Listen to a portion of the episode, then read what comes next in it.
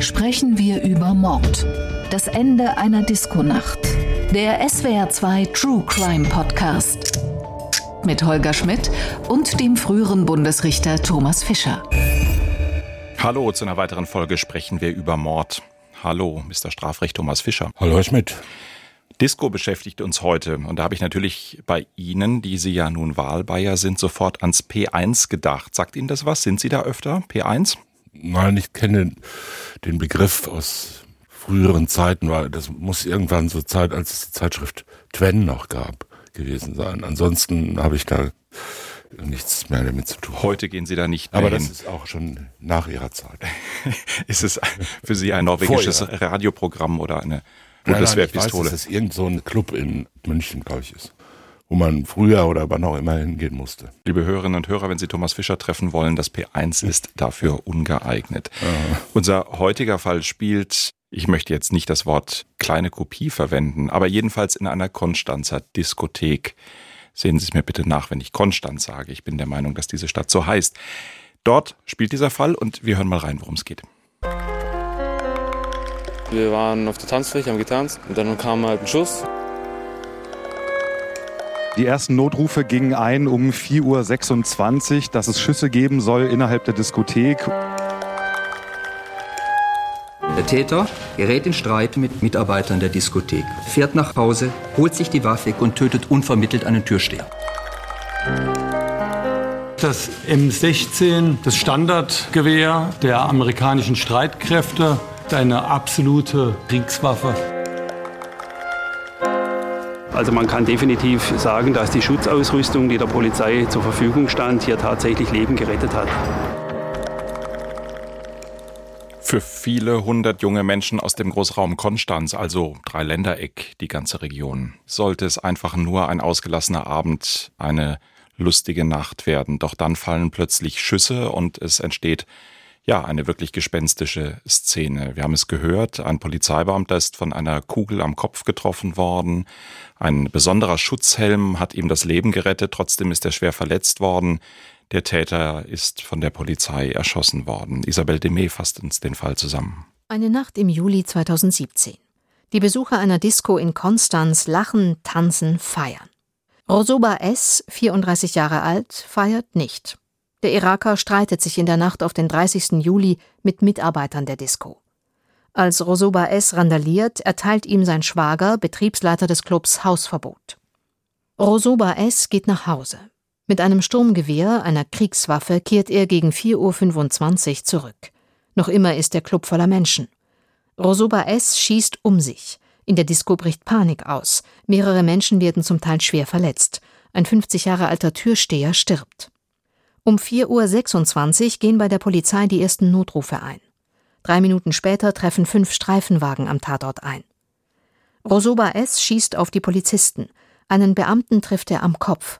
Dass er einen Titanhelm trägt, rettet dem Polizisten das Leben.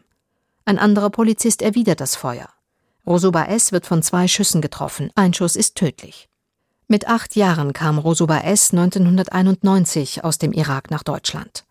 Jahre später wurde er wegen Körperverletzungs- und Drogendelikten verurteilt. Seit 2011 war er nicht mehr polizeilich aufgefallen. Der 34-Jährige war verheiratet und Vater dreier Kinder. Als er mit einem Sturmgewehr in der Disco um sich schießt, steht er unter Alkohol- und Drogeneinfluss.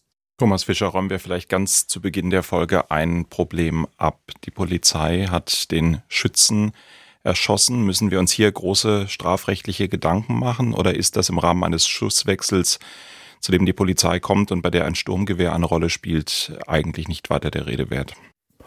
Auch der Rede wert ist es immer, wenn jemand erschossen wird. Aber so wie wir es jetzt gerade gehört haben, scheint es jedenfalls kein schwerwiegendes Problem zu sein. Es könnte natürlich beliebige Sachverhaltsvarianten, äh, könnte das Gewehr schon weggeworfen haben, mit erhobenen Händen dagestanden sein. Aber das alles spielte ja keine Rolle offenbar. Die Schilderungen, die es gibt von den Augenzeugen vor Ort, von den Polizisten, die beteiligt waren, aber eben auch von den unbeteiligten Besuchern und Mitarbeitern, die deuten auf eine aktive Schießerei hin. Und da geht's dann ja für die Polizei, wenn ich es richtig sehe, einmal darum, den Täter zu stoppen und dann zum anderen darum, sich selber zu verteidigen. Ja, so ist es. Eine Notwehrsituation, mhm. richtig? Ja. Die keiner weiteren Erörterung dann doch bedarf, es ist, oder? Die keiner weiteren Erörterung bedarf. Wobei es in diesem Fall vermutlich auch nicht der Vorschrift über die Notwehr bedarf, bei der ja ein bisschen streitig ist, ob Polizeibeamte im Dienst, im Einsatz sich überhaupt auf diese allgemeine private Notwehr berufen können.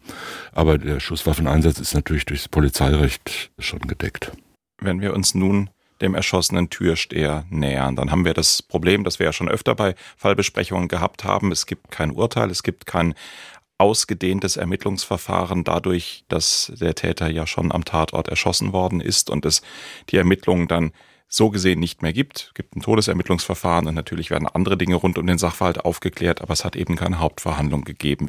Wir wissen einiges über die Motivlage, insofern können wir uns der Frage vielleicht auch nochmal hypothetisch nähern. Es gibt eine Streiterei, der Täter geht nach Hause, holt sich das Sturmgewehr, ganz offenkundig in dem Bestreben, diesen Streit fortzusetzen und dann fängt er an zu schießen. Das ist der eine Teil. Und der andere Teil ist, dass er massiv vorher getrunken hatte und dass er Betäubungsmittel zu sich genommen hat. Es gab dann hinterher eine Obduktion. Der Blutalkoholwert lag bei 1,57 Promille. Es gab deutliche Hinweise auf Kokain und THC in seinem Blut. Was haben wir jetzt? Jemand mit einer eingeschränkten Steuerungsfähigkeit? Das ja wohl schon. Kann sein, ist auch nicht fernliegend, ist aber auch nicht zwingend natürlich. Im Strafrecht ist es ja so, dass man aus bestimmten Rauschmittel und Drogen Konzentrationen im Blut nicht unmittelbar darauf schließen kann, was das für eine Auswirkung auf die Schuldfähigkeit, also auf die Einsichtsfähigkeit oder die Steuerungsfähigkeit hat. Es gibt daher keine festen Grenzen, sondern nur diese berühmten Regelvermutungen, die auch im Strafrecht gelten mit der absoluten Fahruntüchtigkeit, aber das ist der einzige Fall. Was die Schuldfähigkeit betrifft, gibt es da keine festen Regeln. Früher hat man mal solche über den Daumen gepeilten Regeln für Alkohol benutzt. Davon ist man aber weitgehend abgekommen. Bei hohen Konzentrationen sagen wir mal deutlich über zwei Promille Alkoholgehalt, wird in der Regel zu prüfen sein, ob es möglich ist, dass die Steuerungsfähigkeit irgendwie erheblich vermindert ist. Und bei noch deutlich höheren, also über drei Promille, kann man darüber nachdenken, ob die Steuerungsfähigkeit vielleicht aufgehoben ist. Seltener Fall, kommt aber natürlich vor. Aber in Kombination mit verschiedenen anderen Drogen ist es sehr schwer zu bestimmen, lässt sich in der Regel nur aus dem Verhalten des Täters, aus bestimmten weiteren Indizien ableiten. Man weiß nicht genau, wie drogengewohnt, wie alkoholgewohnt der Täter hier war. Alles kann eine Rolle spielen. Aber natürlich, ganz unabhängig davon, ob schon eine erhebliche Verminderung der Schuldfähigkeit festgestellt ist, die dann zu einer Senkung des Strafrahmens führen kann, kann, nicht muss, ist natürlich immer so, dass eine, sagen wir, hohe, relativ hohe Konzentration von Betäubungsmitteln darauf schließen lässt, dass die Hemmungsfähigkeit, die Hemmschwelle auf jeden Fall gesenkt ist. Jeder weiß, dass es bei Alkohol passiert. Viele wissen auch, dass es bei anderen Drogen passiert. Eine Mischung von Alkohol und Kokain ist schwer berechenbar. Das ne? führt dazu, dass Menschen stark aufgedreht sind, sich äh, stark überschätzen, erregt sind, tunnelartig Ziele verfolgen, sozusagen mit so einem Tunnelblick auf irgendwas äh, losgehen. Die Tat zeigt ja auch hier solche Kennzeichen. Das ist natürlich eine Verminderung der Abwägungs- und Steuerungs- und Hemmungsfähigkeit.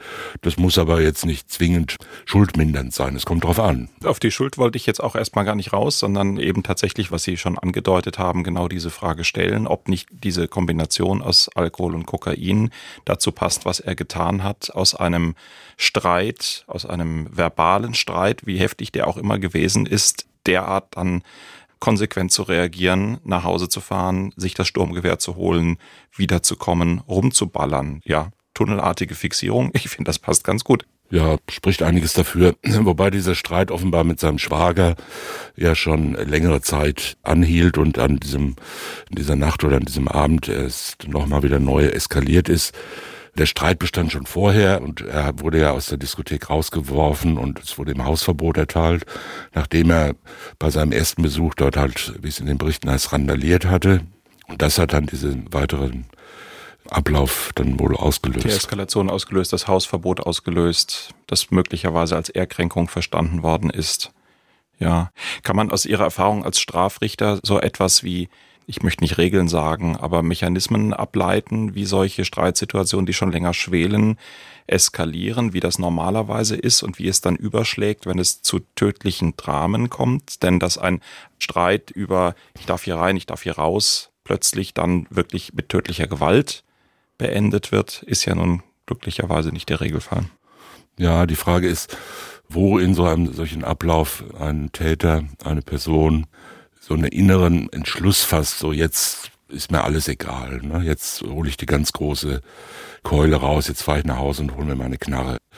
Die Grenzen sind dann natürlich fließend. Viele Hörer werden, sagen wir mal, ähnliche oder jedenfalls ähnlich gefährliche Situationen vielleicht aus eigenem Erleben oder aus eigenem Miterleben kennen, Situationen, in denen sich unter bestimmten Umständen, beispielsweise Alkoholisierung oder erregte, zugespitzte Situationen, in denen sich dann plötzlich so eine blinde Wut aufbaut und in denen man, hm, das kann man ja nicht nur hier, sondern bei zahllosen täglich stattfindenden Schlägereien an allen möglichen Ecken und Enden, gerade unter Alkohol- oder Drogeneinfluss kann man das sehr leicht sehen und immer wieder bestätigt finden, dass dann plötzlich Grenzen überschritten werden. Das ist der Moment, wo einer von zweien oder einer von fünfen plötzlich sagt, jetzt schlage ich zu. Ne? Manche neigen dazu, das sehr früh zu tun, andere haben Angst oder sind aus moralischen oder sonstigen Gründen halt gehemmt oder haben Erfahrungen, dass es nicht gut ausgeht. All das spielt ja eine Rolle.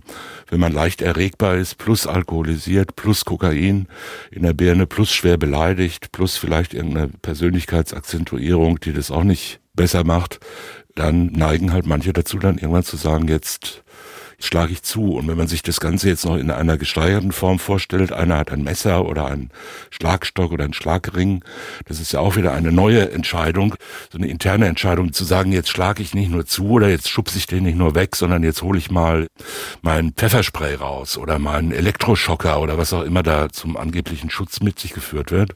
Das ist die nächste Eskalationsstufe, weil man ja weiß, wenn ich jetzt anfange, hier einen Schlagring einzusetzen oder eine andere Waffe einzusetzen, dann dann wird es der andere vielleicht auch tun und dann wird die Sache weiter eskalieren. Und noch eine Stufe mehr wäre jetzt beispielsweise Einsatz eines Messers. Hochgradig gefährlich. Und wenn man das mal angefangen hat, kann man es ja fast nicht mehr kontrollieren. Und die letzte Stufe ist natürlich, dass man sagt, so jetzt wollen wir noch mal sehen. Ja, jetzt fahre ich nach Hause und hole mir jetzt eine Waffe. Dass es in diesem Fall jetzt so ein automatisches Gewehr war, ist natürlich in Anführungszeichen Zufall. Wenn er das nicht gehabt hätte, hätte er irgendwas anderes geholt. Das Nudelholz. Naja, nein, es ist schon eine andere ein Base Qualität. Baseballschläger ja. oder ein Messer oder was die Leute ja. dann halt haben und sagen, jetzt ist mir alles egal. Blinde Rache muss jetzt obsiegen. Aber ist das nicht nochmal ein ganz großer Unterschied? Ich habe selber mal einen wirklich sehr, sehr schnell krass eskalierenden Streit erlebt um einen Parkplatz. Wirklich der Klassiker. Zwei Autos kommen von den beiden Seiten zu dem Parkplatz. Jeder glaubt, er ist zuerst dran und jeder glaubt, der Parkplatz gehört jetzt ihm. Der eine steigt aus, zieht seinen Gürtel aus der Jeans, um damit quasi peitschenartig zu schlagen. Mhm. Ich gucke da so hin und denke, was passiert denn jetzt? Der andere greift in sein Handschuhfach und hat ein Messer und wenn das Ganze jetzt nicht in Frankfurt in der Innenstadt gewesen wäre und wirklich in allerkürzester Zeit ein Streifenwagen da gewesen wäre, ich habe keine Ahnung, wie das weitergegangen wäre. Also ja, ich kann das total nachvollziehen, wie schnell so etwas explodieren und eskalieren kann. Aber diese Situation, ich fahre nach Hause, ich hole mir eine Waffe, die mutmaßlich beim Sturmgewehr jetzt auch nicht gerade auf dem Küchentisch ist, sondern die ich auch irgendwo herholen muss, fahre wieder zurück und lege dann los. Da ist ja nochmal eine ganz andere Form denke ich. Ja, natürlich. Da muss halt dieser Affekt über eine ganze Weile aufrechterhalten bleiben. Es wird ja dadurch trotzdem nicht jetzt eine rationale Erwägung. Ja, also das ist jetzt kein, kein Profi-Töter in Anführungszeichen. Ja, also der macht es ja nicht dienstlich, beruflich, der hat keinen Auftrag, der muss sich das nicht genau überlegen, sondern der handelt aus privater, persönlicher Rache, Wut und Hass. Das heißt, er hat eine extreme Emotion von Wut, und die muss er ja jetzt mindestens eine halbe oder eine Stunde, manche schaffen das ja viele Stunden lang. Manchmal ist es so, manchmal kommt die Emotion, sozusagen der Affekt erst später wieder. Dann geht er nach Hause, setzt sich eine Weile hin, trinkt sich noch einen und dann sagt er so, jetzt, ich halte es doch nicht aus, da gehe ich jetzt noch mal hin. Das wird jetzt geklärt.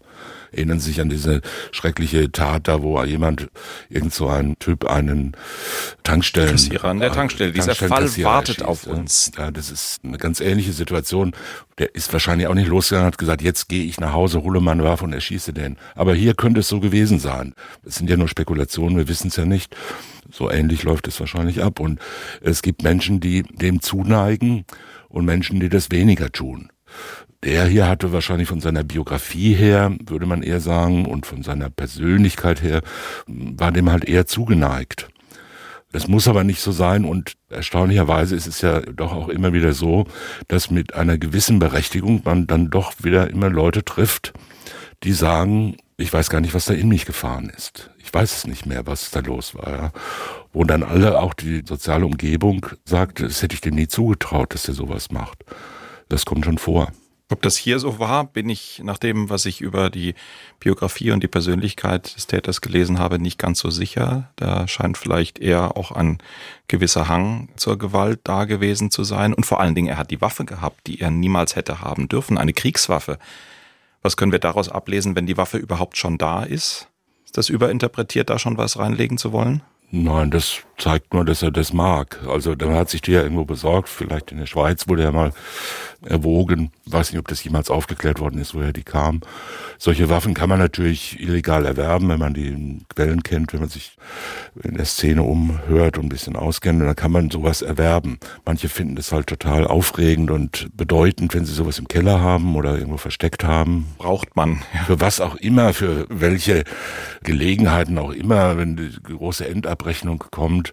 Er hat sie ja vorher offenbar jedenfalls, was man weiß, noch nicht eingesetzt. Aber es gibt ja unendlich viele Menschen mit illegalen Waffen. Dass das jetzt hier ein automatisches amerikanisches Gewehr war, ist natürlich besonders spektakulär. Und automatische Waffen sind auch natürlich immer besonders gefährlich, deshalb sind sie ja so verboten, als Kriegswaffen verboten. Ja. Das mit dem Waffenhandel, das kann ich aufklären. Das waren etwas zähe Ermittlungen, aber schlussendlich konnte geklärt werden, die Waffe ist in der Schweiz verkauft worden, lustigerweise durch einen Österreicher. Also wir haben eine nette deutschsprachig internationale Verflechtung. Der 32-jährige Österreicher hat den späteren Täter auf einem Parkplatz getroffen, hat dort die Waffe für 2000 Franken, ungefähr 1800 Euro, verkauft. Woher es kam, ist ungeklärt gewesen. Der Verkäufer hat sich da auf Erinnerungslücken berufen. Er habe die Waffe schon irgendwie eine ganze Zeit gehabt. Man weiß nicht, woher sie kommt. Ich glaube, das ist ein Klassiker für Waffenhändler, dass sie immer ganz, ganz große Erinnerungslücken haben, wenn es darum geht, wo die Waffe ursprünglich mal nahe, ja. hergekommen ist. So, gegeben hat's dafür eine Geldstrafe.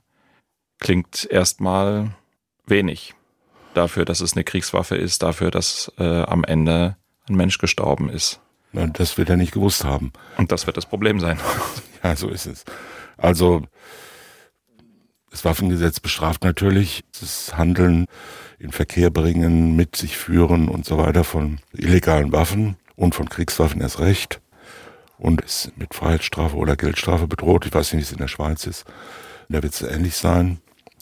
Und da kommt es auf den Einzelfall an. Ne? Wenn das jemand war, der noch nie aufgefallen ist und wenn man ihm nicht widerlegen kann, dass sie seinen Urgroßvater aus dem Ersten Weltkrieg mitgebracht hat, oder ne, der hatte irgendwo in einem verborgenen Wald gefunden, hat sie mit nach Hause genommen, wollte sie schon gerade morgen zur Polizei bringen und da kam ihm dieses Angebot von 2000 Franken dazwischen.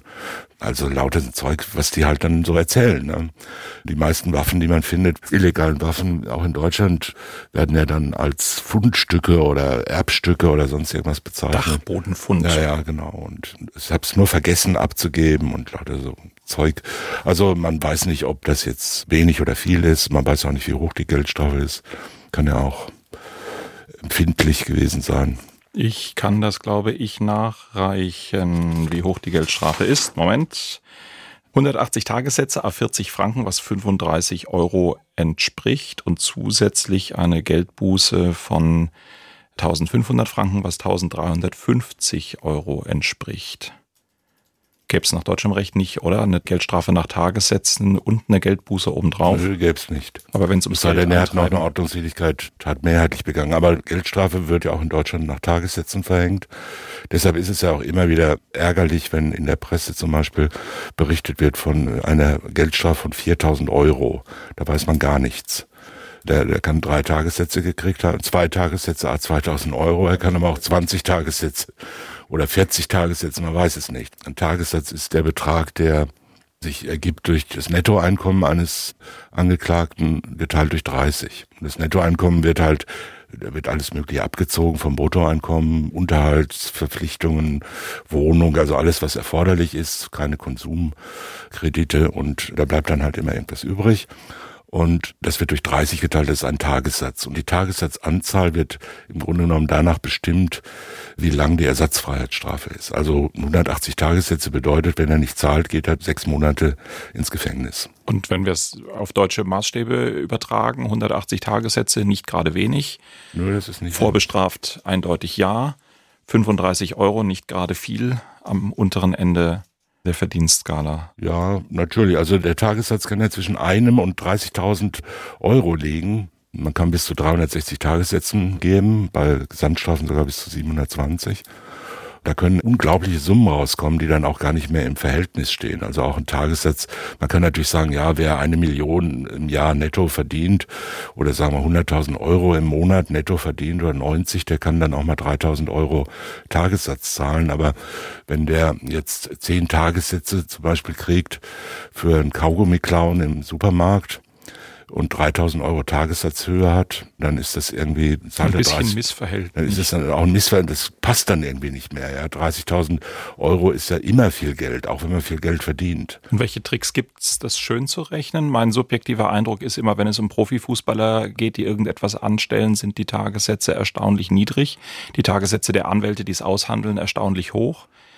Wie macht man es, dass der Tagessatz dann gering ist? Tja, ich weiß nicht, wie viel Restverpflichtungen Fußballprofis aus verflossenen Beziehungen so mit sich schleppen Ah, über die Jahre und sonstige oder gescheiterte Finanzierungen von irgendwelchen Villen äh, steckt man ja nicht drin. Also man kann da schon was schön rechnen und es ist ja auch klar, je komplizierter die Vermögenslage und Einkommenslage von jemandem ist, desto schwieriger wird es für das örtliche Amtsgericht dem nachzugehen und in der Regel wird man dann oder häufig wird man sagen, okay, bevor ich jetzt hier zwei Tage lang Finanzbeamte und, und sonst wen vernehme oder frühere Arbeitgeber oder, oder geschiedene Ehefrauen vernehme, da glaube ich dem halt, dass er so und so viel verdient. Ja, und wenn das halbwegs glaubwürdig erscheint, dann wird dem häufig nachgegangen. Das heißt, es führt natürlich auch zu Falschangaben. Jemand, der ein schönes, übersichtliches Nettoeinkommen von 1800 Euro im Monat hat, mit einer Lohnabrechnung von seinem Arbeitgeber, der kann nichts verschleiern. Das ist wie bei der Steuerhinterziehung auch. Das ist schwierig. Ne? Und je komplizierter das ist, bei Selbstständigen Darf man, glaube ich, selber schätzen oder selber angeben, was man ja, verdient? oder, oder, oder man muss ja auch nichts sagen. Ja? Wenn man nichts sagt, dann wird es halt geschätzt.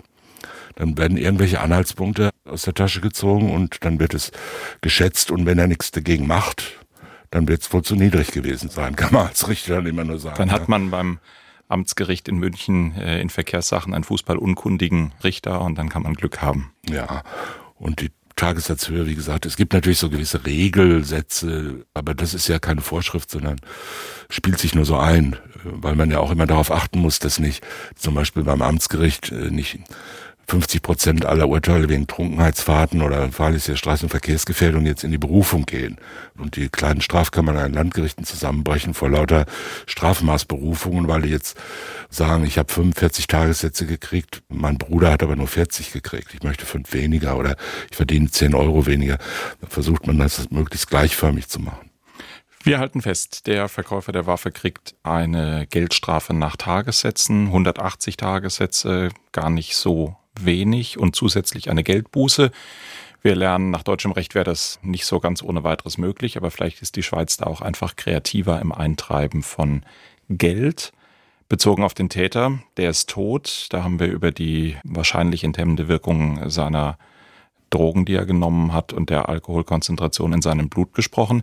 Ich glaube, es lohnt sich noch mal eine Sekunde, sich mit dem verletzten Polizeibeamten zu beschäftigen, denn da ist es so gewesen. Insgesamt muss man, glaube ich, sagen, dass der Polizeieinsatz an diesem Morgen sehr glücklich verlaufen ist in dem Sinne, dass die Polizei sehr schnell mit im ersten Zugriff relativ vielen Streifenwagen dort sein konnte. Drei Minuten, bis die ersten zwei Streifen da waren.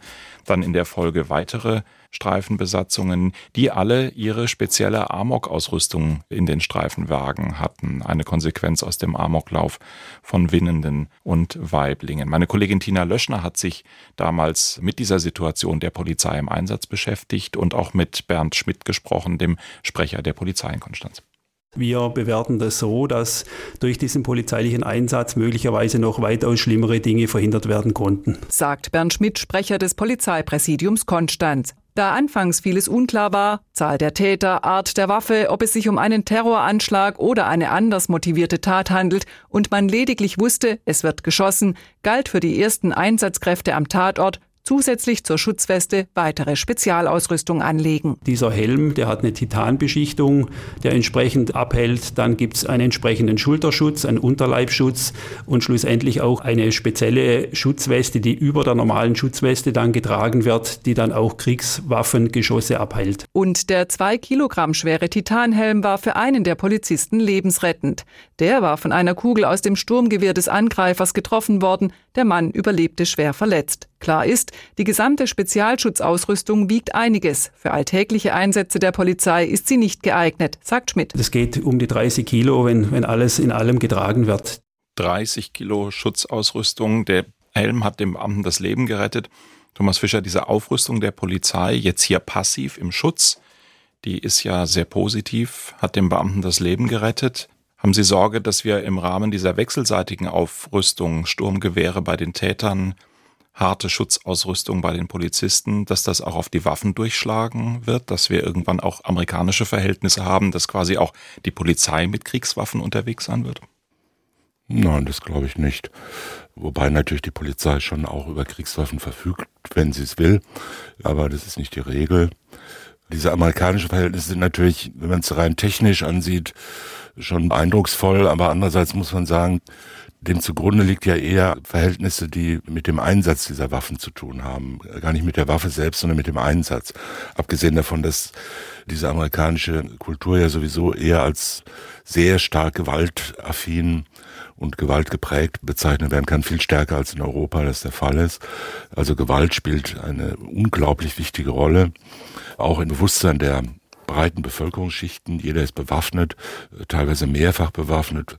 Waffen zu tragen, Waffen zu beherrschen, Waffen einzusetzen gilt als sozusagen als Tugend und als mutig und als wichtig, um das eigene Selbst und Ich zu verteidigen. Also das ist ja ein bisschen anders und bei uns werden ja eigentlich keine Straftaten oder nur sehr selten Straftaten begangen, um Polizisten beispielsweise zu töten oder zu verletzen, sondern wie in diesem Fall entstehen solche Verletzungen oder tödliche Verletzungen entstehen aus Anlass von irgendwelchen Kontrollen, aus Anlass von Polizeieinsätzen und so weiter. Selbst solche erschreckenden Verbrechen wie vor einiger Zeit die Tötung von zwei Beamten, die da eine Wilderer, äh, einen Wilderer äh, kontrollieren und das war ja reiner Zufall.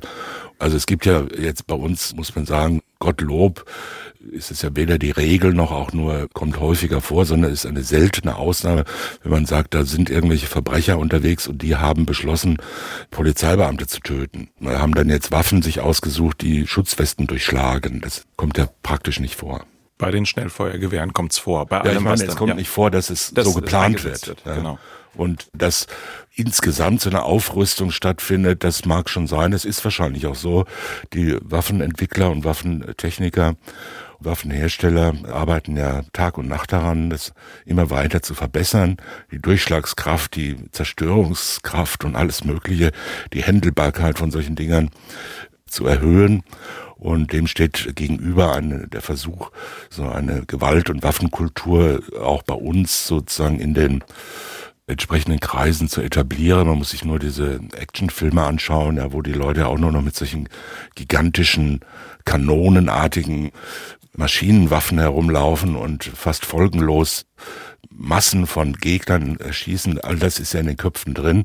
Und wo früher, als noch die Edgar Wallace-Filme im Schwarz-Weiß-Fernsehen liefen, dann jemand so eine zierliche Damenpistole aus der Tasche zog und sagte Hände hoch, sonst werde ich schießen. Da wird halt heute gleich aus drei Kanonenrohren gleichzeitig geballert. Ja. Den Fall der beiden getöteten Polizisten bei Kusel, der Polizeibeamtin und des Polizeibeamten, den haben wir natürlich im Blick, den haben wir auf der Liste unserer weiteren Folgen, aber da brauchen wir nach unserer gemeinsamen Einschätzung erstmal eine Hauptverhandlung und Material, über das wir sprechen können, ein Urteil in der Sache. Aber natürlich kommen wir auf diesen Fall zurück. Thomas Fischer, wenn Sie Lust haben, könnten wir noch einen kleinen Ausflug ins Arbeitsrecht machen. Ich will Sie nicht erschrecken, aber ich hätte auch noch einen arbeitsrechtlichen Fall des Disco-Mordes. Machen wir das? Ja. Machen wir. Wir haben damals nämlich auch berichtet, wie es in der Disco weiterging. Und mein Kollege hat mit den Betreibern der Diskothek in Konstanz gesprochen über die Konsequenzen, die sie ziehen oder ziehen wollten. Die Geschäftsführung gab sich heute bestürzt über die Schießerei, die ihre Ursache offenbar in einem heftigen Streit zwischen dem Betreiber und dem Angreifer hatte. Es äh, war ja eine Familiensache, beziehungsweise war es der Schwager von unserem Betriebsleiter. Und die Auseinandersetzung ist natürlich ein Grund dazu, dass man natürlich jetzt nicht sagen kann, dass man ihn weiterhin beschäftigt. Der Betriebsleiter soll entlassen werden. So will die Diskothek einen neuen Anfang machen. Da habe ich doch mal eine Sekunde gestaunt. Der Betriebsleiter soll entlassen werden. Ich füge gleich dazu, ich habe geguckt, ob ich irgendwas über Arbeitsgerichtsprozesse in der Folge finde. Ich habe nichts gefunden. Aber der Gedanke, ich entlasse den Betriebsleiter, weil sein Schwager vor der Tür geschossen und getötet hat, hält das in Ihren Augen? Hm, nein. Aber das musste auch nicht zwingend halten, weil solche Kündigungsschutzklagen, die dann eingereicht werden, wenn man sich nicht vorher einigt, führen ja dann regelmäßig zu Güteterminen. Zu Güteterminen und zur Zahlung von Abfindungen. Es kann natürlich sein, man weiß es ja nicht genau, wie kam der Streit zustande, welchen Anteil hatte der Betriebsleiter, der hier gekündigt werden sollte, an diesem Streit. Wie ist dieses sogenannte Randalieren? Das ist ein weit gespanntes Wort. Unbestimmter Rechtsbegriff. Ja, ein sehr unbestimmter Begriff, der dann natürlich so in den Polizeiberichten und Presseberichten äh, taucht er auf. Man muss sich ja vorstellen, was bedeutet das Randalieren? Ja, der wird ja jetzt nicht allein auf der Tanzfläche rumgeschrien haben, sondern da gab es irgendwelche Streitereien, Schubsereien, Schlägereien. Da wurde er geschnappt, rausgeworfen. Der Türsteher, der ja offenbar, glaube ich, auch aus irgendeiner Rockergruppe stammte. Nicht irgendeiner, ein Hells Angel soll ja, es ja, gewesen ich sein. Das schon gelesen, ja. Die kamen dann auch zur Beerdigung.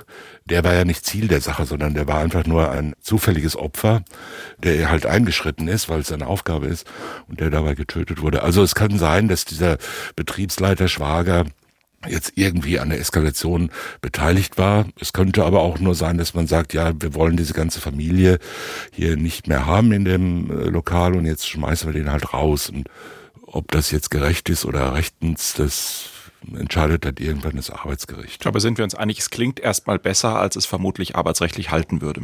Da bin ich mir sicher, aber es klingt natürlich sehr entschlossen und kundenfreundlich. Sehr gut. Ich habe das nicht erwähnt, dass der Türsteher Hells Angel ist, weil ich auf dem Standpunkt stand, ganz egal, wie seine Ausbildung, wie seine Qualifikation ist, er hat erstmal seinen Job gemacht. Er hatte Hausverbot, der sollte nicht wieder reinkommen. Das hat der Türsteher versucht durchzusetzen. Und dann schießt der andere. Also ich finde, vorwerfen kann man ihm das ja wohl schlecht. Das kann man ganz gewiss nicht. Es sei denn, die, das Hells Angels Chapter, wo er Mitglied ist, ist, tritt noch auf und ist verboten und dann ist halt das Mitgliedschaft in einer verbotenen Vereinigung. Aber das hat ja mit seinem Job nichts zu tun. Ja. Und dass da eine gewisse Affinität besteht natürlich.